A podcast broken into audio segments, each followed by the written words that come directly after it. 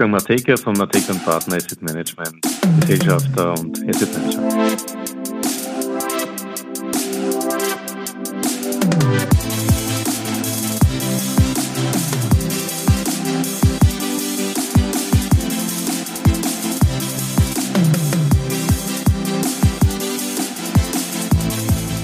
Ja, herzlich willkommen wieder zu Triple M. Matekas Market Memos donnerstags auf Audio CD.at. Heute macht sich Wolfgang Mateka Gedanken über Immobilien, Penthouses in Motion und damit die Talking Heads und die Märkte. Das sind auch Soundtrack-Erinnerungen an Wall Street und The Big Short. For a long time I felt without style or grace, wearing shoes with no socks in cold weather. Penthouses in Motion.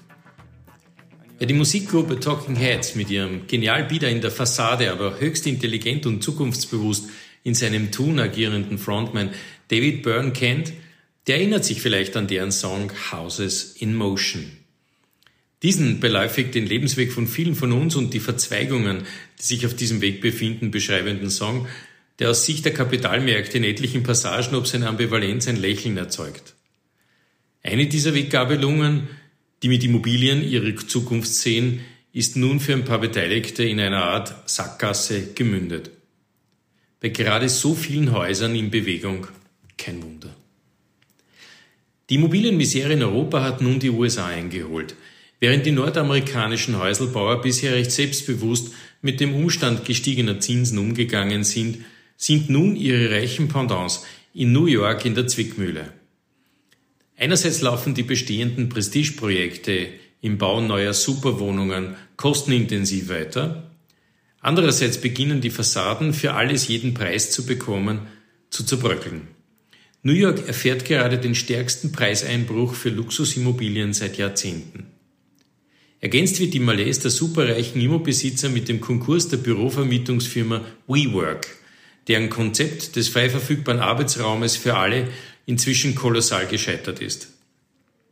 Als Investment des japanischen Incumbent-Riesen Softbank ging WeWork vor Jahren in New York an die Börse, hatte einen gewaltigen Höhenflug, der sich aber alsbald nach einigermaßen alternativen und irritierend teuren Arbeitsraumkonzepten begann, zügig in Luft aufzulösen. Aus ursprünglich 28 Milliarden US-Dollar wurden derzeit knapp 100 Millionen. Dieses Schicksal trifft auch ins emotionale Verständnis des Zentrums des US-Kapitalmarktes. Man denkt nach, ob die Wachstums- und Technikaffinität, die sich an so manchen Teilen der Börse scheinbar spielerisch und nahezu ungebremst nach oben entwickelt hat, beim Thema Immobilien den Reality-Check nicht vollzogen hat. Ein Effekt, den wir auch in Europa zur Genüge kennengelernt haben. Wachstum bei Immobilien hängt mehr denn je von volkswirtschaftlichen Rahmenbedingungen ab, wenn diese Parameter nicht passen, dreht sich auch umgehend der Wind. Selbst bei modernen Immobilienkonzepten wie Büros für jedermann und jederzeit. Aber Depression ist in Wirklichkeit nicht angebracht. Immobilien sind nicht nur Penthouses in New York, sondern ein eigener, ziemlich ambivalenter Sektor mit genug Lösungen und Geschäftsmodellen, die das sinnvolle Investieren fördern und belohnen. In einem dieser Immobilienbereiche, dem Wohnbau, zeigt sich nun ein globaler Trend. Wohnen tendiert langsam, aber stetig zur Mitte. Natürlich werden extrem luxuriöse Penthäuser auf der ganzen Welt weiterhin den Atem der meisten höher schlagen lassen. Leisten werden es sich aber immer weniger können. Gleichzeitig wird der Bedarf an erschwinglichem Wohnraum immer stärker auch von Staaten und nicht nur von Privatunternehmen adressiert. Man will seine Wahlklientel nicht vor den Kopf stoßen und außerdem ist ja der Staat der beste und zahlungsfähigste Kunde. Baufirmen reißen sich in solchen Zeiten um diesbezügliche Aufträge, was wiederum die Preise nicht gerade explodieren lässt und Wohnungen erschwinglich belässt.